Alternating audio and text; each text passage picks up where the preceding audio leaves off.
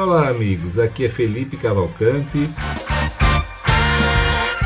E esse é o podcast do Somos Cidade. Um movimento daqueles que transformam a teoria em prática, divulgando no Brasil as melhores técnicas do urbanismo mundial. Acreditamos que as cidades devem ser devolvidas para as pessoas e que o setor privado pode ser um grande aliado para que isso aconteça.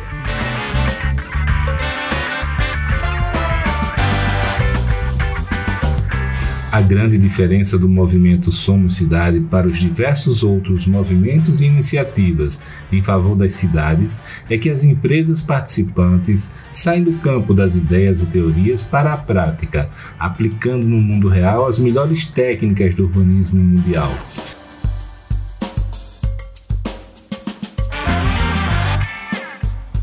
Esse é um movimento de pessoas e empresas que fazem acontecer se expõem ao risco e que são apaixonadas por transformar as cidades e as vidas das pessoas para melhor.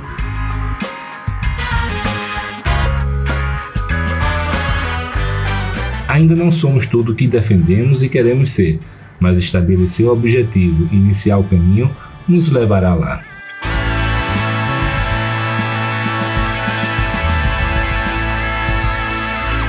Olá, amigos, tudo bem? Estamos hoje aqui com o economista Matheus Hector. É, vai dar uma aula para a gente hoje. Né? Ele tem me dado aulas que ele não sabe, né? São aulas virtuais. Eu sigo ele nas mídias sociais e tem sido muito bacana. Aprendi já muito com ele, tenho, gosto muito da visão de mundo dele e eu queria dividir um pouquinho dessa visão com vocês também. Tá? Muito obrigado, Matheus. Seja muito bem-vindo. Olá, Felipe. Olá todos os ouvintes aqui do podcast. É um prazer muito grande estar aí. Eu digo que eu não dou aula, eu, eu converso e gosto muito de conversar e debater os desafios que a gente tem nas cidades brasileiras. E é um prazer muito grande estar aqui para a gente levantar essa pauta aí que é muito importante para o país. Tá, eu, eu, vou começar, Matheus, fazendo uma pergunta que eu já lhe fiz na, na, no evento da DIT, lá no Complan. Né? Como é que você veio parar nisso, cara? Como é você é economista? Onde é, em que momento a, a mosquinha lá picou você lá da, da, do urbanismo?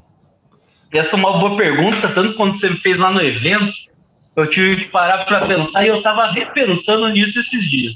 Bem, tudo começou quando eu estava fazendo economia no INSPER, já estava praticamente para me formar, penúltima semana de, de aulas ali, e veio dar uma palestra no INSPER o Edward Glazer, que é professor da Universidade de Harvard, e ele começou a mostrar uma pesquisa muito muito sofisticada, uma coisa que assim a gente não faz no Brasil,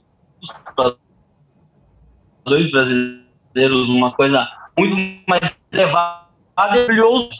Comprei o livro dele, deixei ele guardado ali mais um ano na gaveta, até para pregar para ler. E quando eu peguei para ler, eu falei, nossa, tudo que eu entendo como que eu vivo na, na minha cidade, eu estou errado. As concepções que as. E isso não serve só para mim, eu acho que é o meio que o status quo que a gente vê no debate de urbanismo, é a gente tem uma visão, ora, muito engessada, uma visão que ela não dá a resposta para as pessoas entenderem. E, e a partir de, de começar esse estudo sobre economia da cidade, eu comecei a, a entender o que eu, que eu não gostava na cidade. Eu morava lá na Vila Olímpia, lá perto do INSPER, e eu comecei a entender coisas que, por exemplo, nossa, como o bairro ele não é misto, né? Ele numa área só tem comércio, uma área só tem residência, quando chega aqui no final de semana o bairro está morto. E eu comecei a entender essas relações do dia a dia. Daí começou a vir pessoas, eu bem conhecendo pessoas que me agregaram muito na minha jornada, o Raul Justilores, por meio de São Paulo nas alturas, que permitiu entender toda essa teorização de uma maneira mais holística, né? E o Anthony Ling também, que foi meu grande amigo, meu grande professor, a gente está todo dia aí batendo papo, conversando. Então foi meio natural. E, e é engraçado, porque por, por mais que os economistas não abordem isso de uma maneira muito intensa aqui no país, as relações que a gente vê entre conceitos econômicos e o que, que acaba acontecendo na cidade é uma coisa assim impressionante. Ah, mas, mas eu queria voltar, vou querer falar um pouco sobre essa questão de economia em cidades, tá? Isso é, é, já é, tá, tá, na listinha aqui. Mas você falou um pouco aí sobre o que você não gostava, né? E, e, e assim, você viu que seus conceitos de cidade estavam errados, né? E a minha impressão é que é de quase todo mundo é isso. Eh, os conceitos que a gente hoje, eu mesmo hoje entendo, tem uma visão totalmente diferente. Em, em, me lembro que há 15 anos atrás eu era presidente da ADEME, que é a Associação do, da, das Incorporadoras aqui de Maceió, e eu participei, né, liderando a discussão do plano diretor. Cara, a minha visão de mundo era muito tacanha, né? Assim, é uma pessoa que nunca teve acesso à literatura, nada. Mas o que eu percebo é o seguinte, que não sou só eu. Na cultura popular, determinadas coisas que a gente advoga como boas eu vou dar um exemplo, por exemplo, de, de densidade ou, ou até de afastamento. Eh, todo mundo considera aquilo como um, um pavor, um horror, né?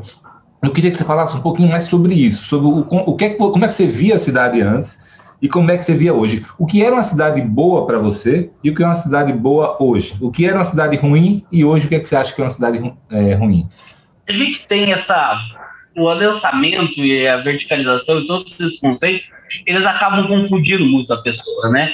Porque as pessoas elas, pensam, elas acabam pensando de uma maneira muito simplista, que é, ah, vai subir um prédio ao lado do meu prédio, logo eu vou perder minha vista, é, vai ter mais carros na, na minha rua, e isso vai fazer mal para todo mundo, e no final alguém só está fazendo isso para gerar ou fazer uma, vai, o termo que eles adoram, especulação imobiliária, porque alguém está ganhando dinheiro com isso.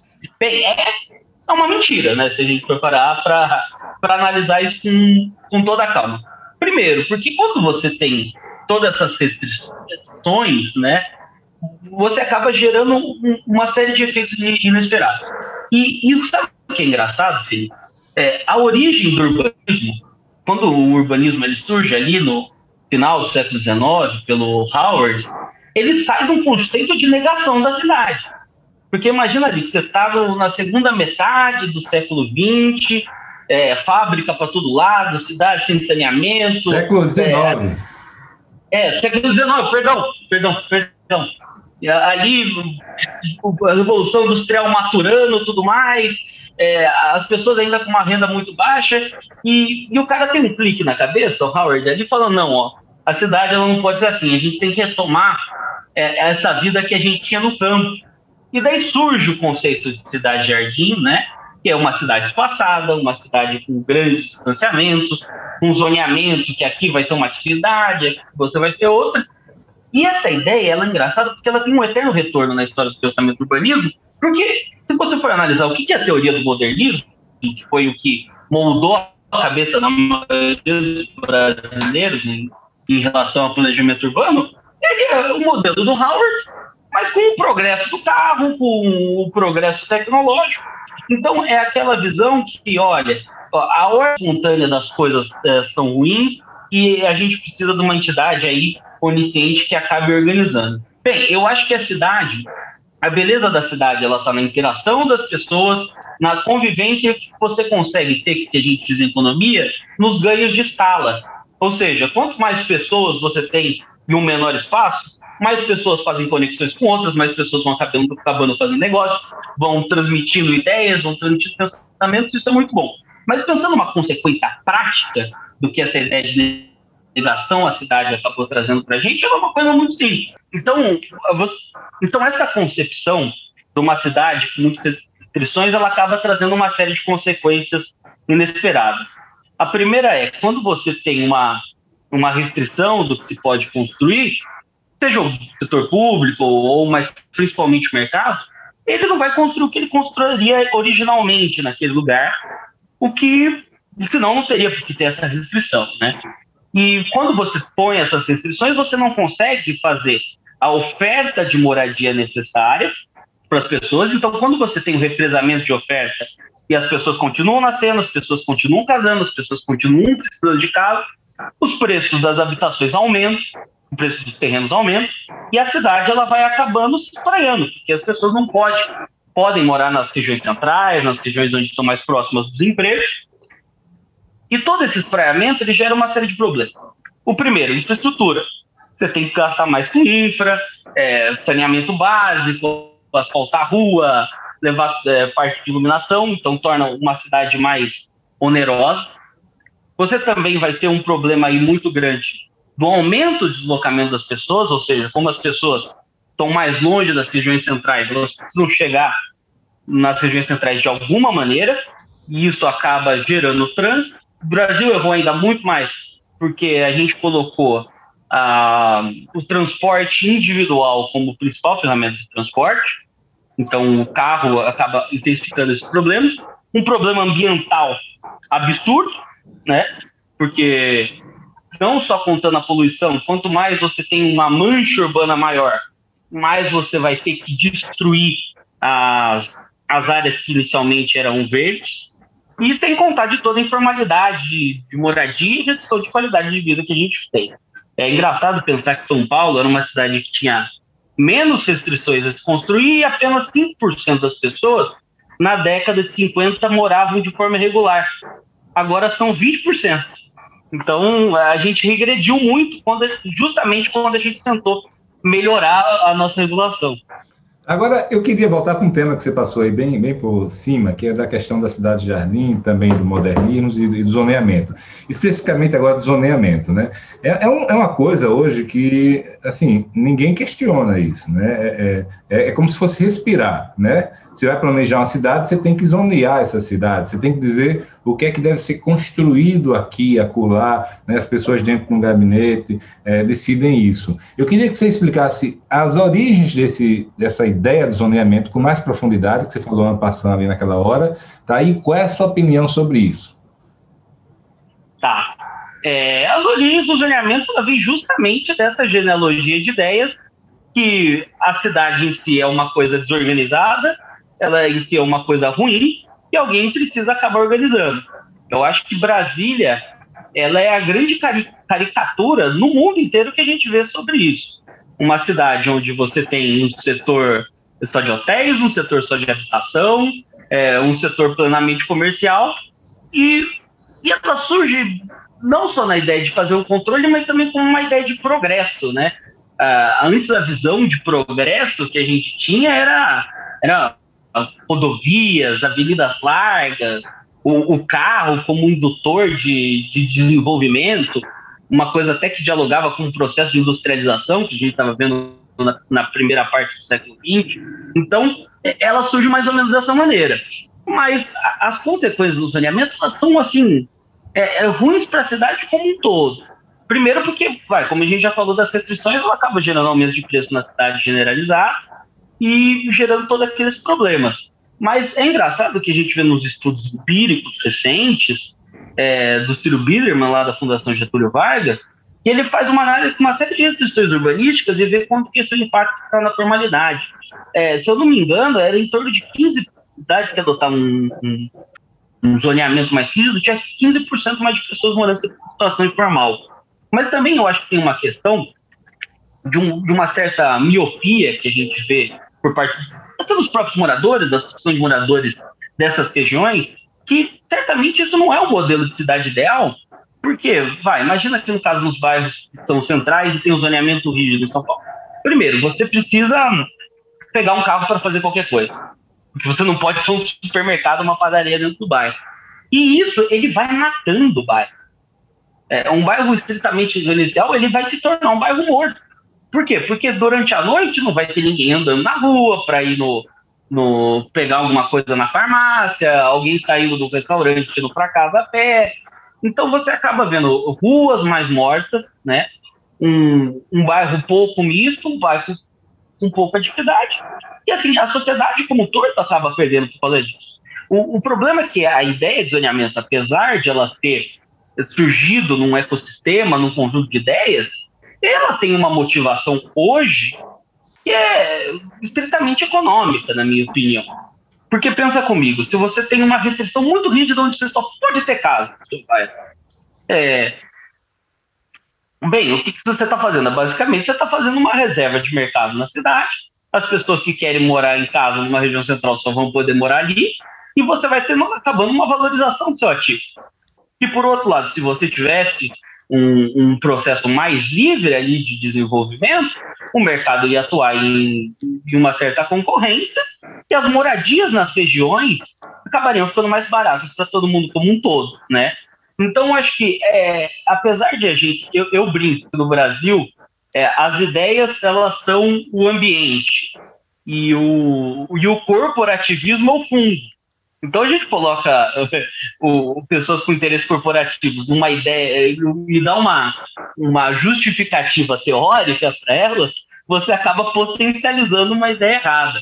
Então acho que tem muito um, é um interesse assim muito econômico e eu acho engraçado que quando você vai falar com pessoas que têm uma certa discordância das minhas ideias, elas falam que as pessoas que estão especulando, assim, bem entre aspas, no terreno, são as pessoas que desejam construir. Mas sendo que, na verdade, é o contrário. Quem está se usando de instrumentos institucionais, políticos, para impedir o desenvolvimento da região, são essas pessoas que estão fazendo um processo de mudar os preços da economia de uma maneira artificial. Mas eu queria só fazer outra pergunta para você sobre zoneamento. É, existe vida sem zoneamento? Existem cidades, existem processos de, de gestão urbana é, que excluam ou, ou, reduzam o papel do, do, zoneamento, onde a cidade possa é, crescer de maneira mais dinâmica, mais, de uma maneira natural, ou não? Sempre tem que haver uma, uma, um regramento do que pode ser construído e aonde? Não, eu não tenho dúvida que a gente não precisa ter o zoneamento. É, eu, eu geralmente rebato a pergunta para as pessoas e as pessoas elas é, ficam meio quietas é por que, que necessariamente a gente precisa ter um e, e ninguém sabe responder, e é sempre aquela ideia, não, a gente precisa deixar mais organizado. Ah, mas você pode ter uma fábrica que vai ser do lado de uma casa vai afetar. O que as pessoas não consideram é uma região central, uma região residencial, uma região que ela tem essa vocação, ela naturalmente, pelo seu sistema de preços, não admite ter uma atividade industrial no centro de São Paulo. Não, Matheus, fora isso, uma fábrica hoje em dia é muito diferente de uma fábrica do século XIX. Né? Uma indústria tem todo tipo de indústria. Exatamente. Né? É, é, então, assim, é, você não tem, não tem poluição, você não tem barulho, e se tiver, aí sim, eu acredito que os excessos têm que ser, têm que ser disciplinados, né? Mas, mas eu, eu, eu fico impressionado com isso, cara, porque como é que a força de mercado, é, demanda e oferta, não pode ser levada em consideração é, no, no, no, no planejamento das cidades, né? Porque tem que ser alguém lá dizendo é desta maneira. Eu, eu não consigo realmente entender. Espero não estar frustrando os ouvintes aí de não dar, dar uma resposta categórica. Mas é, eu, por exemplo, eu moro aqui no centro de São Paulo. Você vê, você tem comércio, você tem residência, você tem repartição pública, você tem restaurante, você tem tudo. Então, assim, por que, que você restringiria alguma dessas atividades em regiões assim, e também não só São Paulo ou regiões que deram muito certo aqui na cidade, mas olhando assim, diversas cidades do mundo. Eu acho engraçado que as pessoas adoram ir para Paris, ficar numa ré, é, adoram ir para Nova York, ir para o Upper East Side, mas quando a gente quer trazer os parâmetros urbanísticos que alguma dessas cidades do mundo utilizou, as pessoas são contra aqui. E eu acho que eu duvido que alguém ache, é, ache que o Chelsea em Nova York seja um lugar desagradável. É isso que eu queria perguntar para você, Matheus. A gente, a gente não consegue hoje fazer no Brasil uma Paris, né? Mesmo que, que eu sei, não devo fazer uma Paris aqui, mas uma Nova York, uma Buenos Aires, ou mesmo até um Leblon hoje, que é um lugar muito agradável de, de, de caminhar, né? Com muito uso misto, muita lojinha, mercearia, etc. É, é, é, hoje você não consegue fazer, né? E, e Matheus, eu, eu tenho uma leve desconfiança de que nem eu nem você somos gênios, tá entendendo? Eu acho que assim, a gente, nós não somos iluminados. Eu acho que é, a gente tem uma visão de mundo parecida e tem outras pessoas que vão ter totalmente diferentes, mas e, e, nós não somos urbanistas, né? Nós não fizemos uma faculdade de arquitetura e de urbanismo. Mas eu consigo ver cada vez mais pessoas pensando como a gente, né? Dizendo que cidades caminháveis é uma coisa boa, né? Que, que a diversidade, que você você a, o adensamento, né? O adensamento no sentido que a cidade fica mais densa e a gente não precisa ter tanto espraiamento.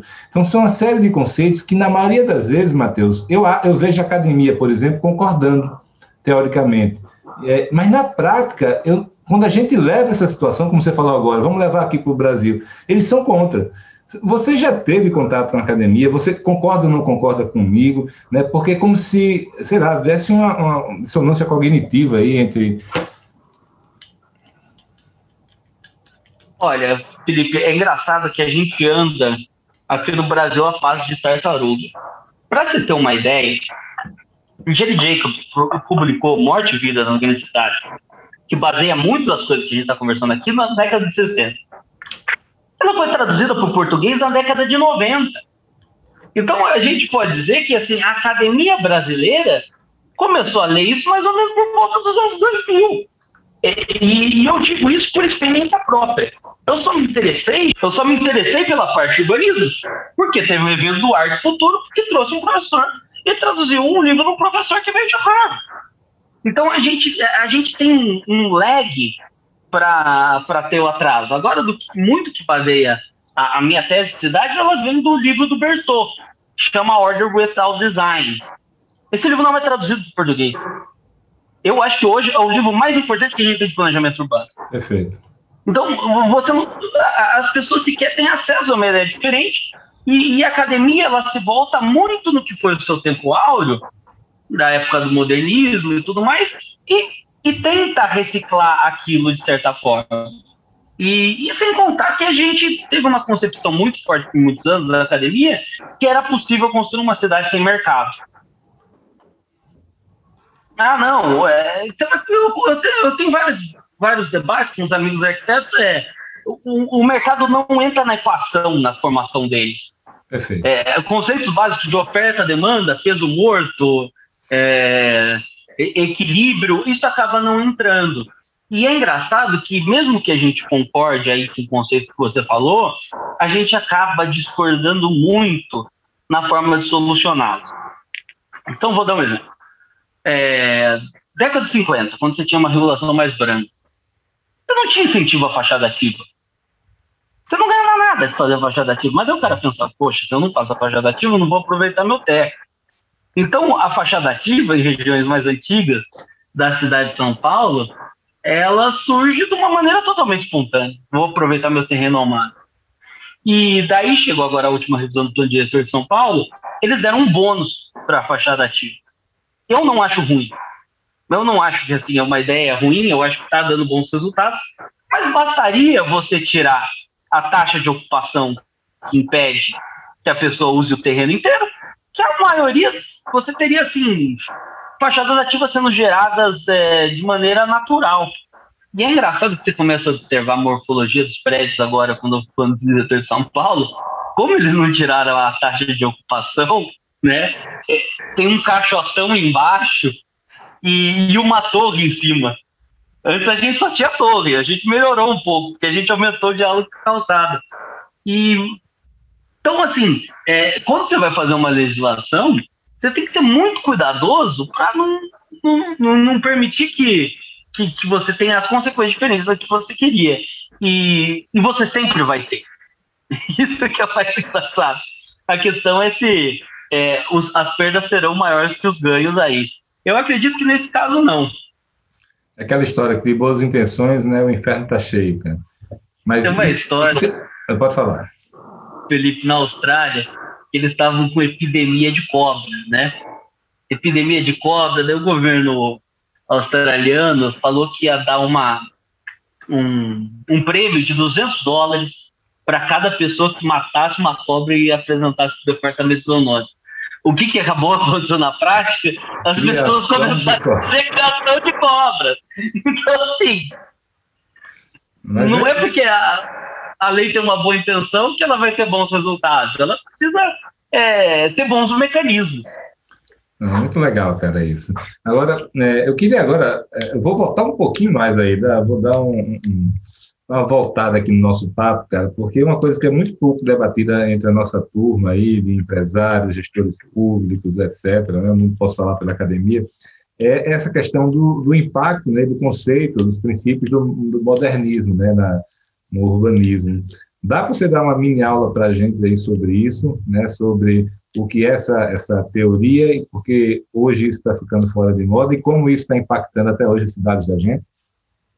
O modernismo ele surge ali na primeira metade do século XX por meio da Casa de Atenas, onde um grupo de, de arquitetos e urbanistas se reuniram e, e ditaram uma série de princípios, né, que do que, que deveria seguir a, as boas cidades. O, o mais famoso, assim, internacionalmente, é o Le Corbusier, que, na minha opinião, é um gênio na arquitetura, um ótimo arquiteto, mas um péssimo urbanista, né? E então ele surge com essa ideia de que espaços vazios são importantes, né? É, por quê? Porque você precisa ter espaço e isso surge de uma ideia mais antiga ainda, né?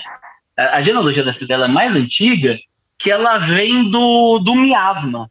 As pessoas elas tinham impressão que, que as doenças elas, elas acabavam surgindo por causa da qualidade do ar. Então, é, o, que, o que, na verdade, contraria toda a teoria bacteriana que a gente fez recente. E porque como os prédios eram eram muito juntos, você tinha um saneamento básico muito ruim, você acaba tendo transmissão de, de doenças. Mas não é porque você não tinha um recuo ali, um recuo aqui para passar um vento que você resolveria esse problema, né? Então, essa ideia de, de espaços vazios muito forte e também essa, essa ideia do progresso. Como que a, a, a humanidade ela vai exprimir todo o seu desenvolvimento e, e como que a cidade ela pode trazer isso. E isso acabou trazendo uns projetos muito engraçados. Você pega o projeto que o Le Corbusier fez para o Rio de Janeiro, é, ele fez uma coisa que ele chamava autovia habitável. Então, basicamente, era uma, um corredor de prédios, assim, vai, quilômetros, quilômetros de prédios, onde em cima do prédio ia ter uma autoestrada. Então, é, a gente precisa otimizar o nosso espaço para ter mais espaços vazios e ao mesmo tempo ter o carro. Daí começou a surgir umas ideias assim, é, muito muito, muito doidas, na minha opinião, e isso acabou moldando muito o que a gente vê no Brasil. Brasília, já comentei, é uma caricatura, mas você começa a ver alguns projetos que não foram, não foram realizados. É, você pega, por exemplo, o projeto de Brasília do Rino Leve. Eu não achava que era possível tornar Brasília uma cidade pior até ver o projeto do Rino Leve. Ele faz basicamente umas. Primeiro, que é muito mais espaço, assim, é, centenas, centenas, centenas de metros. E uns prédios fininhos, assim, meio como uma tentativa de ele ser um, uma peneira para o sol. Então, uma coisa assim muito, muito engraçada também. E eu cheguei a morar em Brasília alguns meses, eu tive um convite de trabalho que acabou nos concretizando, e eu acho que foram os piores meses da minha vida. Jura? Porque nossa, eu odiava a cidade, eu odiava. É, porque você pega, eu vou para a academia, uma coisa muito simples, ir à academia. Ah, andando, 25 minutos, de Uber, 4. Eu lembro que eu andava muito ali na esplanada, às vezes de, de social, sapato social. Ah, estou no bloco K, tem que ir até o, o, Congresso Nacional. E você vai andando, aquilo e você não chega, e você não chega. Então, assim, a, a gente não colocou a escala humana é, no, no, desenho da, da política pública, no desenho do urbanismo. Mas isso eu concordo que aos poucos está mudando, por quê? Porque a gente começou a ter obras entrando falando sobre isso. E o Yaniel virou popstar no Brasil, veio para o Brasil diversas. Série de escritórios de arquitetura vem, vem, vem contratando ele, é, quer dizer, incorporadoras vem contratando o escritório de arquitetura dele. Então a gente começou a botar o indivíduo na conta. Porque é engraçado, eu acho a arquitetura modernista muito bonita. Eu, eu acho o Copan muito bonito. E é engraçado, os projetos que foram feitos pelo mercado e não pelo Estado, eles têm conceitos urbanísticos muito mais interessantes. Mas eu acho ela muito bonita, mas ela é feita para ser vista de longe. Ela não é feita para ser vista de é, perto. É, tanto que, a, que é, é uma foto aérea, né? Assim, a asa, né? Formato. A asa. É, então, assim, é, ela não é uma coisa que colocou a pessoa em primeiro lugar. E tá muito menos pensou nas consequências que aquilo poderia trazer. Então, eu acho que é uma ideia datada, como, como conceito urbano, mas eu acho é que é o gosto pessoal, mas eu acho esteticamente muito bonito.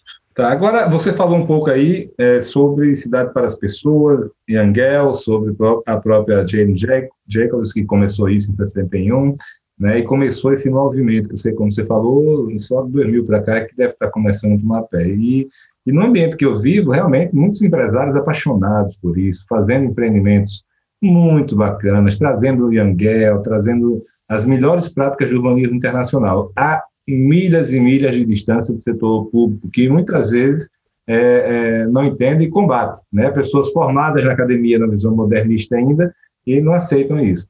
Né? Então, aí, vamos mais uma vez. Eu queria que você falasse para a nossa turma aqui, né? alguns deles estão muito habituados com, com esse conceito, mas outros podem não estar. O que é cidade para as pessoas? Cidade para as pessoas é uma coisa muito, muito simples. É você colocar a escala humana, ou seja, a escala do indivíduo no processo que você for fazer construção da sociedade. Ou seja, quando você faz fazer uma praça, não adianta você fazer a praça mais bonita do mundo, com o melhor desenho do mundo, se não for uma praça onde as pessoas têm vontade de sentar. Se é uma praça onde tem sentido as pessoas sentarem. Então, é, é, é você colocar a, a pessoa em primeiro lugar na hora de você fazer esse design. Em primeiro e lugar, isso, contra o quê? Contra, vai, contra o carro, por exemplo. O carro seria, ou contra alguma ideia que não seja, que não vai de, de conta aos desejos, entendeu? É, eu vejo série de projetos que às vezes são, são, são muito bonitos na, no papel, mas assim, quando você chega no lugar, ele, ele não é um lugar agradável. Então, por exemplo, o Yangel tem um exemplo muito interessante do que seria uma praça ideal, né?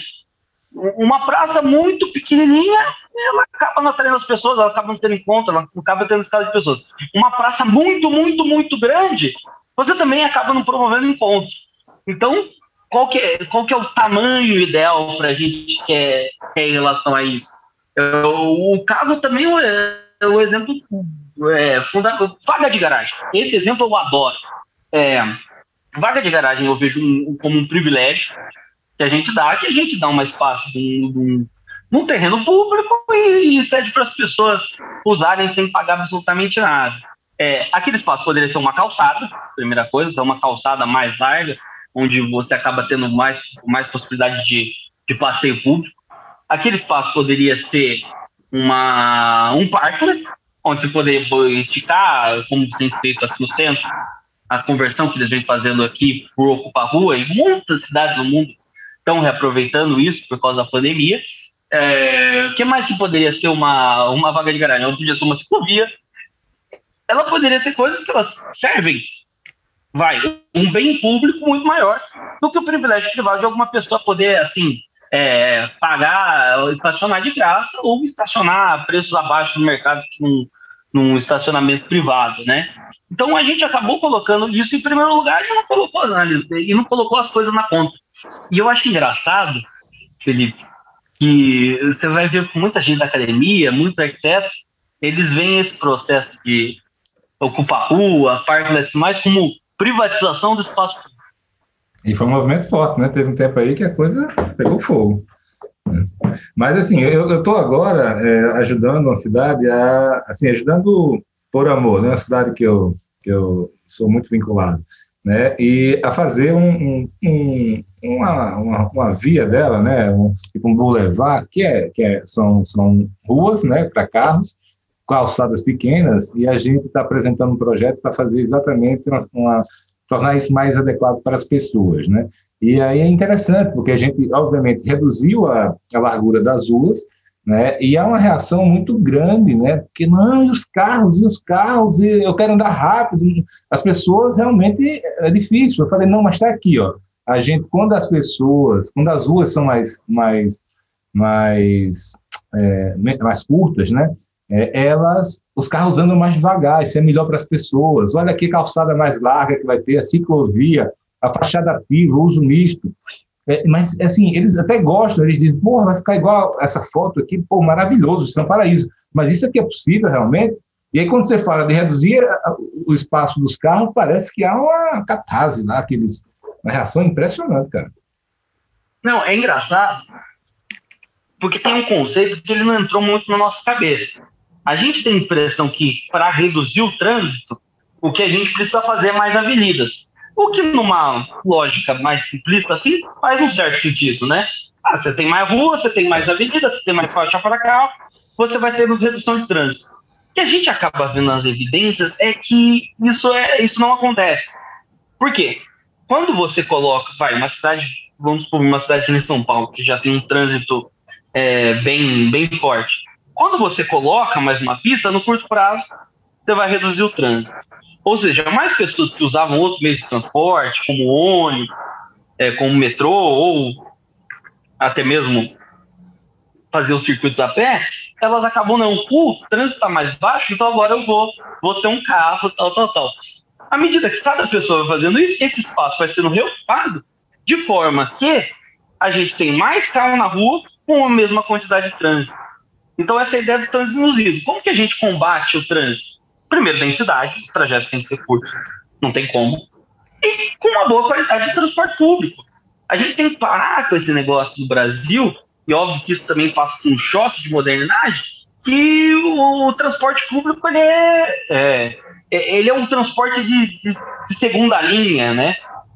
Então, por, por exemplo, e a densidade, eu também dialogo muito com esse assunto pelo seguinte: é, é, ela deixa o transporte público mais barato, porque você vai ter os outros trajetos, e você dá escala para surgir novos projetos.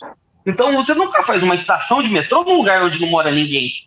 Uma estação de metrô tem que ser num lugar onde mora muita gente, até porque você está fazendo um investimento imobilizado muito forte ali. Então, a gente precisa combater mais ou menos essa ideia que a gente vai resolver o problema do trânsito da cidade botando uma avenida. Isso aí. Agora vamos para outro assunto polêmico, meu amigo. Seguinte, eu, eu vejo dois grandes. Toda vez que a gente tenta é, fazer um projeto de infraestrutura, um projeto imobiliário, etc., é, você dá um monte de argumento racional, estudo técnico, etc. Mas sempre vem os dois argumentos matadores e, e sempre aparecem contra aquele, aquela iniciativa. O primeiro é especulação imobiliária. E a segunda é que o incorporador vai ganhar dinheiro. Né? É, me, me, explica para a turma agora o que é especulação imobiliária. É o que as pessoas pensam, não é? é, é dá aí tua, tua visão, cara. Eu acho que assim, especulação, a gente até deu um, uma passada nisso. É quando você usa algum artifício institucional para ter uma mudança de preços é, é, artificiais no mercado. Então, por exemplo, vai, se a gente fizer que nem a gente planta trigo e a gente vai falar agora é, no, vamos fazer um lobby ali no Ministério da Economia para subtaxar o trigo argentino e o trigo ficar mais caro. Essa é, um, é uma medida corporativa que você está fazendo, de certa forma, especulação para mudar o preço. Isso dá para fazer dentro da cidade. Dá para fazer com os ativos da cidade. Mas isso ocorre pelo seguinte: quando você tem algum represamento, não quando você tem uma maior liberação. Porque quando você tem uma maior é, um represamento, ou seja, uma regra, como zoneamento, uma restrição de potencial construtivo, você acaba reduzindo aqueles preços, mas não tendo um aumento de bem-estar. Quando você tem um processo de liberalização, o que acontece? Primeiro, você vai gerar mais moradia, você vai gerar mais bem-estar para a sociedade. E o outro que também é, o mercado ele vai operar numa lógica de concorrência. Então, o, o terreno ele é um insumo para um projeto. Quando você está pensando, vai, eu vou construir uma casa, preciso de terreno, preciso de material, tal, tal, tal.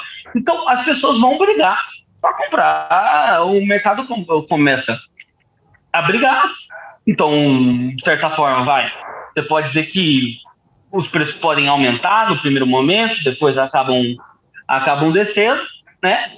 E é isso, isso faz parte do desenvolvimento. E quanto mais gente está produzindo, mais oferta você tem, os preços mais vão cair, você vai trazer mais pessoas, vai gerar mais moradia de qualidade. Então, eu, eu, eu, eu não entendo qual que é essa lógica que a gente vê do tipo um aquário, tipo, diversos tipos que a gente vê, que é o empresário que quer aquele negócio para fazer mais moradia para as pessoas.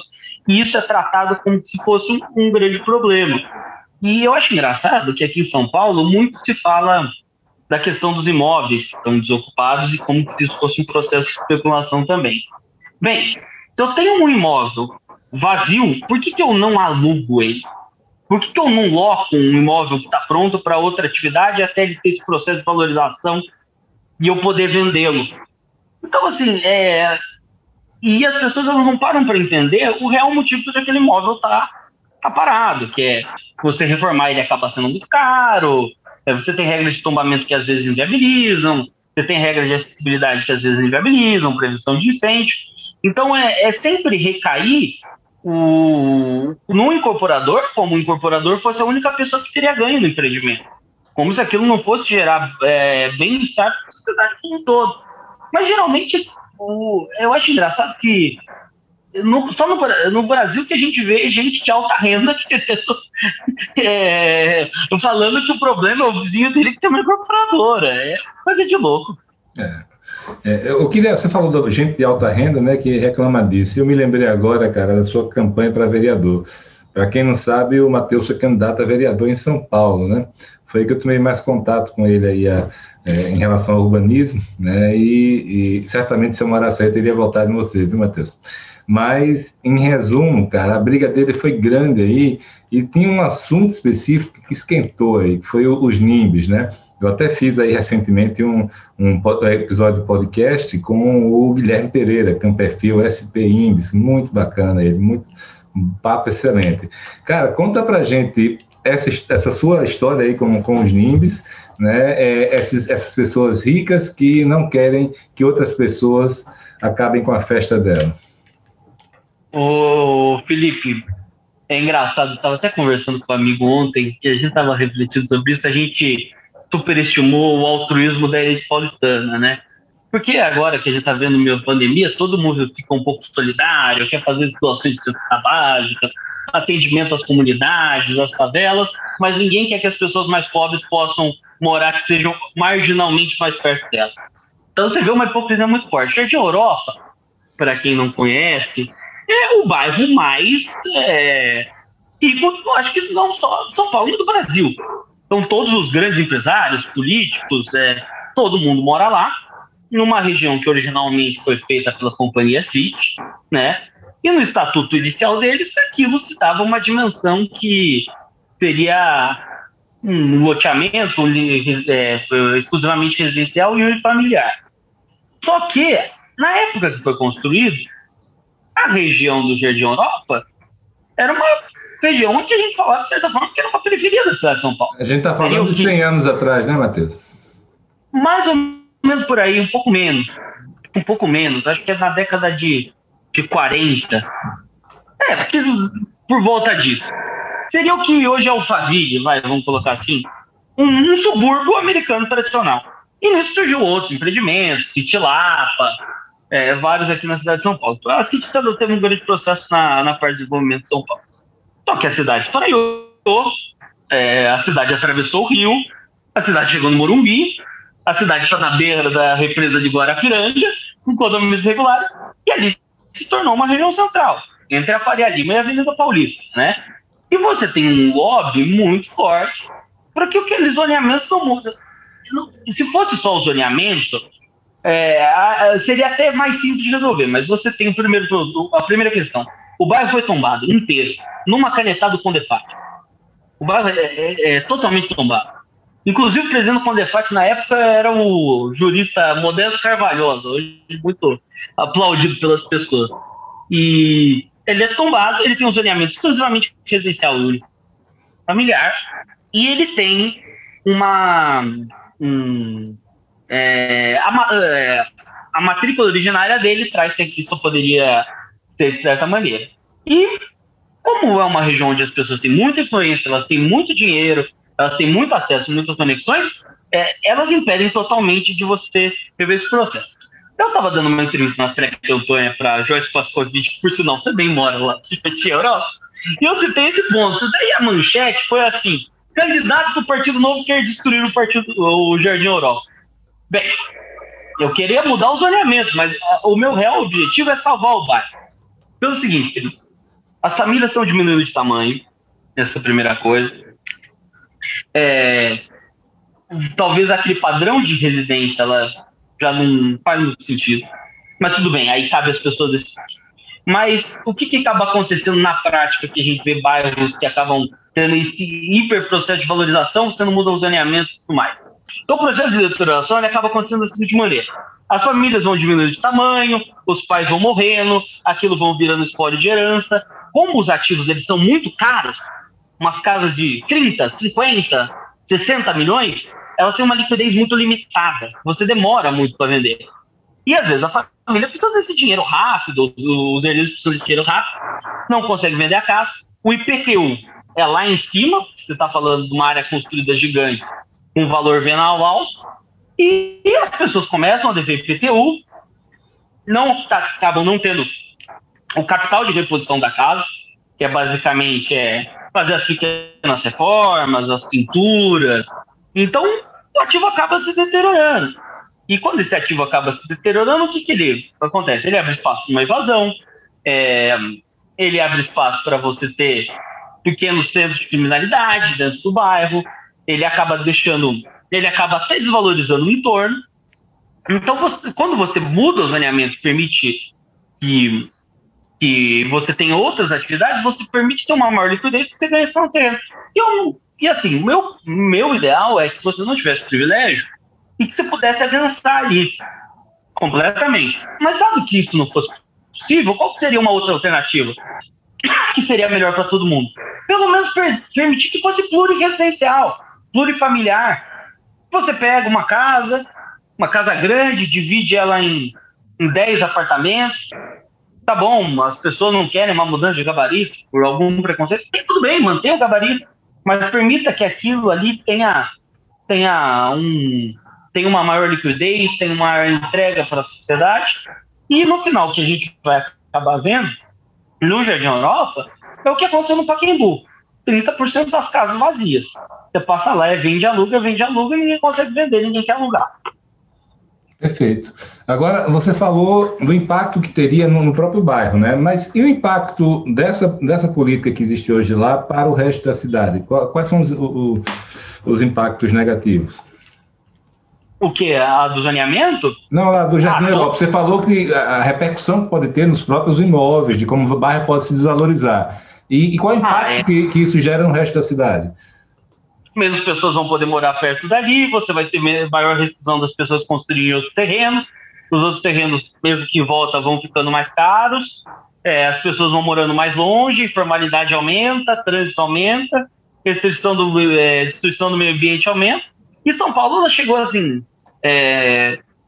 Tudo bem que eu acho que todo mundo já falou isso há 10 anos atrás. Mas agora eu acho que é muito sério que a gente dizer que a gente chegou numa situação sustentável. O que, que virou desenvolvimento imobiliário na cidade de São Paulo para quem é baixa renda, sem contar no, nos projetos de HS que a gente tem? É, é as ocupações regulares na Zona Sul são feitas pelo PCC. Então, assim, uma cidade espraiar tanto e impediu tanto o setor privado de poder poder agir, que, que hoje quem está agindo é o PCC, fazendo, morando em beira de represa, em área de conservação ambiental permanente. Então, assim, a gente precisa inverter esse processo de desenvolvimento urbano. A gente precisa trazer pessoas mais para perto. E assim, a gente dizer que uma das regiões mais bem localizadas da cidade de São Paulo, ela, ela não pode receber mais pessoas, eu acho, acho absurdo. E eu acho que aí, aí é o papel que é regulação faz muito mais mal do que bem, tanto que a regulação ela tinha que, em vez de é, impedir a densidade, incentivar a densidade. Em vez de. E isso eu acho que até vale maiores benefícios para a habitação de interesse social, coeficiente de aproveitamento muito mais altos, ou sem coeficiente, é, extinção do zoneamento. Então, acho que tem uma agenda muito grande que várias cidades brasileiras vão precisar passar.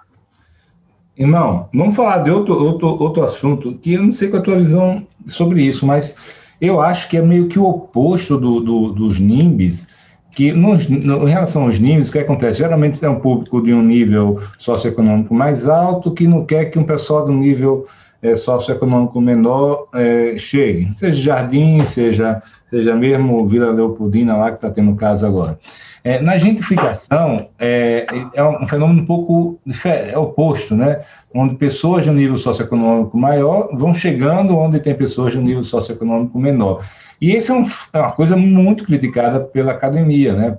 É, fala aí tua visão sobre isso, explica um pouco o que é isso, né? porque é um nome bem diferente aí, e, e, e qual é a tua opinião?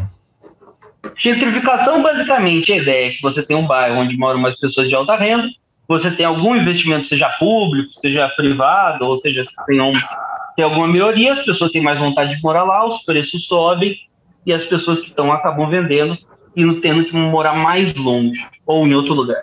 É, a primeira visão que eu tenho é muito simples. É, não importa você ter numa cidade bairros que estejam mais caros e bairros que estejam mais baratos.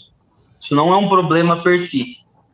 O que é importante é que você tenha uma média de preços baixa a média geral dos preços têm que ser baixa, e próximo das regiões centrais, né? E, e o que você acaba vendo na, no argumento da gentrificação é, ah, isso não pode, pode gerar, isso pode acabar, isso vai expulsar as pessoas, então a gente não pode liberar regras para se construir. Bem, se você não tem moradia, você não vai conseguir colocar as pessoas e as pessoas já vão tendo que morar mais longe. E algumas evidências que a gente vê de bairros que tiveram um desenvolvimento imobiliário muito forte é que você acabou não. Várias vezes você não encontra esse evento de identificação na prática. Por quê? Porque o cara que tinha uma barbearia na esquina, por exemplo, e cobrava no, no corte ali 10, 15 reais, ele agora cobra 50. O cara que tinha uma pequena casinha ali, ele troca o terreno dele com permuta um pouco com, com o incorporador, então ele geralmente pega um, um apartamento e ainda coloca um dinheiro no bolso. Então o que você acaba vendo assim, em muitos casos é que o argumento ele não, ele não, ele não se persiste e por mais incrível que pareça, é, a gentrificação e os limbes, eles têm uma, uma, uma uma lógica muito própria. Apesar de a narrativa ser diferente, o objetivo é o mesmo. Quem impedir que você tenha. É, Chegue novos entrantes, né, Vi? Chega novos entrantes, ou, ou, novos projetos que, que, a primeiro momento, a população que está ali é arista, né? Então, finalizando o ponto da gentrificação, é, eu acho que assim, a gente tem duas maneiras de deixar a cidade mais acessível. A primeira tendo mais oferta de imóvel, tendo mais oferta de imóveis, os preços caindo e tendo um desenvolvimento dessa maneira. Ou um outro momento, o que, que seria, vai, vamos pensar, um oposto da gentrificação. Se eu faço uma melhoria urbana e os preços e as pessoas querem morar mais ali, eu teria que destruir os bairros. Então vamos parar a zeladoria urbana, vamos parar iluminação pública, vamos fazer nada, por quê? Porque os preços vão ficar mais baixos e as pessoas vão morar ali. E você vai popularizar a região. Eu acho que não é esse, é, é esse caminho. Então a gente não pode querer aí nivelar por baixo. Né? Perfeito. Na verdade, se você para evitar isso, você teria que não fazer mais nenhum investimento na infraestrutura gestão pública. Se melhorar o, o, a região, é, vai prejudicar quem mora lá. Esse é o, esse é o, o, o, dogma aí, né? E, na verdade, o que eu vejo são essas pessoas ficando mais ricas, né? Porque no, o imóvel não valia nada, valia um valor X, passa a valer 2X. Né? Então, realmente, eu também confesso que eu não consigo entender é, a lógica por trás. Mas aí vamos, se a gente está aqui para bater tabu, ou para discuti-los pelo menos, né? Eu queria perguntar outro que é uma curiosidade real que eu tenho, cara. É, é todo mundo de esquerda e de direita, de baixo e de cima, é, fala sobre revitalização de centro, né, cara? Aí entra governo, sai governo, de esquerda, de direita, é, e, e, ninguém consegue fazer isso acontecer. Não só em São Paulo, né? no Brasil todo, é muito difícil. Tem um caso ali de Recife, mas é um caso que até está tá bem, bem também ruim lá agora, apesar de ter algumas iniciativas bacanas lá que o setor privado é, liderou lá no Porto Digital. É, você tem alguma, nos seus estudos, você chegou a ter, formar alguma opinião de por que ninguém consegue revitalizar um centro? Consegui e foi o que eu mais, assim, uma das coisas que eu mais me dediquei, Felipe. fui conversar com muito, muito proprietário, muito síndico, que é o cara que está tá aqui na ponta para tentar começar a entender o processo, com as associações aqui de São Paulo. Bem, vamos imaginar que a gente chega, eu e você, a gente monta uma sociedade e a gente vai começar a incorporar aqui na cidade de São Paulo. Daí a gente vai comprar um prédio aqui na Rio Branco. Tal, tal, um prédio bonito, tombado, 1940 e tal. E tá bom, vamos, vamos reformar? Vamos, vamos, vamos, vamos fazer o retro. Daí a gente vai ver que esse prédio tem uma escada caracol de 90 centímetros. E hoje, pelas regras de prevenção de incêndio, a gente precisa ter uma escada de 1,20m linear. Daí a gente vai ver, puxa vida, mas como que a gente vai resolver isso? Vai custar não sei quanto. Tá bom nossa, mas a gente também precisa acertar a acessibilidade aqui na porta, porque não tem rampa, só tem uma escadinha. Tá bom, vamos, vamos tentar resolver isso. Ah, mas espera aí, tem que aprovar no Compreste, porque o prédio é tombado. Ah, mas aí eles não deixam a gente pôr a rampa. Mas como que eu vou pôr a rampa aqui e vou mudar a fachada? Ah, mas peraí, prevenção de incêndio, por que eu não coloco uma escada no lado de fora do prédio? Ah, porque a escada de fora ela só pode descer se for em terreno privado. Se for em terreno público, a gente não consegue. Então, assim, essa série de regras que a gente colocou para tentar preservar ou para tentar dar a condição adequada, faz com que fique muito caro. A gente for mais, vai falar, vamos esquecer desse prédio aqui e vamos construir um prédio aonde do zero, que vai ser muito mais barato. Então, as regras que a gente coloca, elas oneram. E todos os mecanismos que a gente tentou acertar para resolver esses problemas, eles acabaram não se não se concretizando, a lei não pegou por própria ingerência da prefeitura em coisas menores. Então, por exemplo, a gente em São Paulo aqui um benefício que é a lei de fachada. Você vê ali no Copan, o povo está há 15 anos, menos, no menos, exagerei um pouco, há uns 5, 10 anos, com uma tela azul na frente. A tela azul todo mundo acha que é uma reforma. Não, é as pastilhas que estão caindo e aquilo é para não cair na, na cabeça das pessoas. Qual que é a ideia da lei de fachadas? Ó, você vai reformar aqui, a gente vai permitir que você coloque uma propaganda nessa faixa, leiloe assim a parte de cima do prédio por não sei quantos anos, para você ter dinheiro para investir no seu prédio. Barcelona fez isso, um projeto chamado Barcelona Posteguá. Aprovamos uma lei aqui na cidade de São Paulo, permitindo que isso fosse feito. A primeira vez que foi usado, o dono do imóvel foi multado porque, segundo um outro departamento da prefeitura, aquilo era contra a lei da cidade limpa. Não pode ter. Por exemplo, transferência do direito de construir, que é como um prédio foi tombado, e nada vai ser construído ali, ele ganha o dinheiro de vender outorga para outro prédio. Uma coisa boa, um incentivo que prefeitura não teria um gasto fiscal, mas você conseguiria dar um dinheiro por esses prédios serem revitalizados. Primeira, primeira restrição que você tem. Só pode se vender dentro da operação urbanação. Porque a prefeitura viu que ia perder muita receita, botou essa regra. Foi parar no STF. Mas dentro da operação urbana aceito, ninguém paga outorga, que faz residencial. Só paga outorga que faz comercial. E não tem empreendimento comercial. Então ninguém consegue vender o direito de construir. Mas agora vamos supor que você deu sorte e achou um cara que vai falar: não, beleza, eu compro o seu TDC vou fazer um prédio comercial aqui do lado. Ah, tá bom, todos os moradores, todos os proprietários, eles têm que assinar. Não basta aprovar na Assembleia de Condomínio. Daí o Marco Aurélio, aqui, síndico do São Nicolau, tentou recolher 15 assinaturas. 15 assinaturas. Prédio pequeno, um por andar, ele não conseguiu. Imagina o Copan com mais de centenas ali, quase milhares de apartamentos. Então, o que, que acontece aqui no centro de São Paulo? a gente faz grandes investimentos que a gente não sabe se vai dar resultado. A gente faz grandes planos, nova luz, reviver o centro, triângulo SP, e a gente não resolve que a coisa mais básica que é deixar os imóveis que estão lá atrativos. E daí o pessoal chega, não, as pessoas não investem no centro, porque a especulação imobiliária está esperando que um dia o centro vai valorizar. Gente, o centro está aqui tantos anos, tudo já foi construído já foi reconstruído, mas o que aqui está esperando o quê? Entendeu? Então a gente tem que fazer um processo de desoneração. E também, vamos ser muito sinceros aí, todo esse processo de espraiamento da cidade foi muito responsável para as pessoas acabarem saindo daqui. E, e, uma coisa interessante, o, o, quando você acaba gerando tombamento, você tem um prédio antigo, esse prédio ele acaba sendo mais oneroso per si para você ter a manutenção dele de tempos em tempos, né? Então, assim, eu, eu gosto muito das ideias de gerar mais moradia social aqui na região central, mas se você não tem um mercado de, de mais alto luxo, você não consegue encontrar pessoas que conseguem fazer a reposição, repor o capital de para manter as coisas como estão. Então, tem um trabalho grande aí e sem contar dos problemas que, que a gente encontra dentro da cidade, né? Eu, as pessoas têm uma impressão que o centro é muito mais perigoso que ele é, né? Eu acho que à noite eu me sinto inseguro em algumas regiões, mas porque tem pouca gente morando, né? Então a gente colocou muito, a gente achou que ia fazer repartição pública do centro, o centro ia reviver.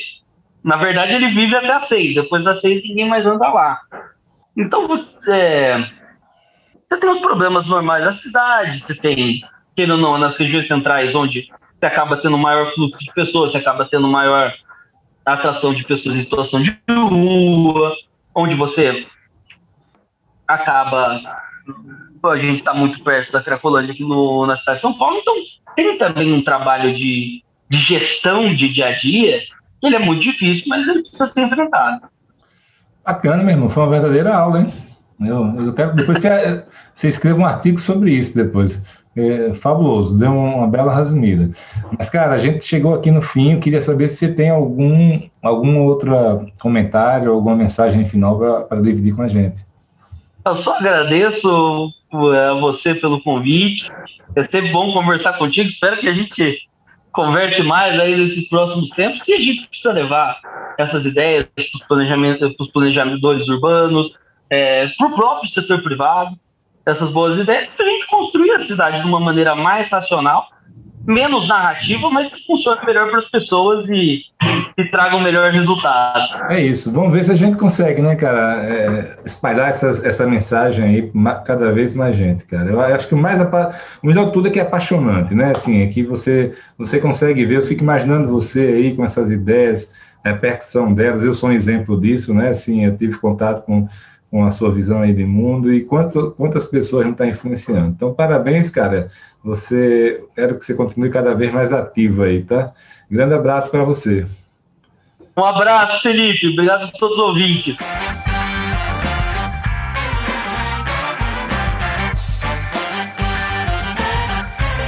Esse é o podcast do movimento Somos Cidades.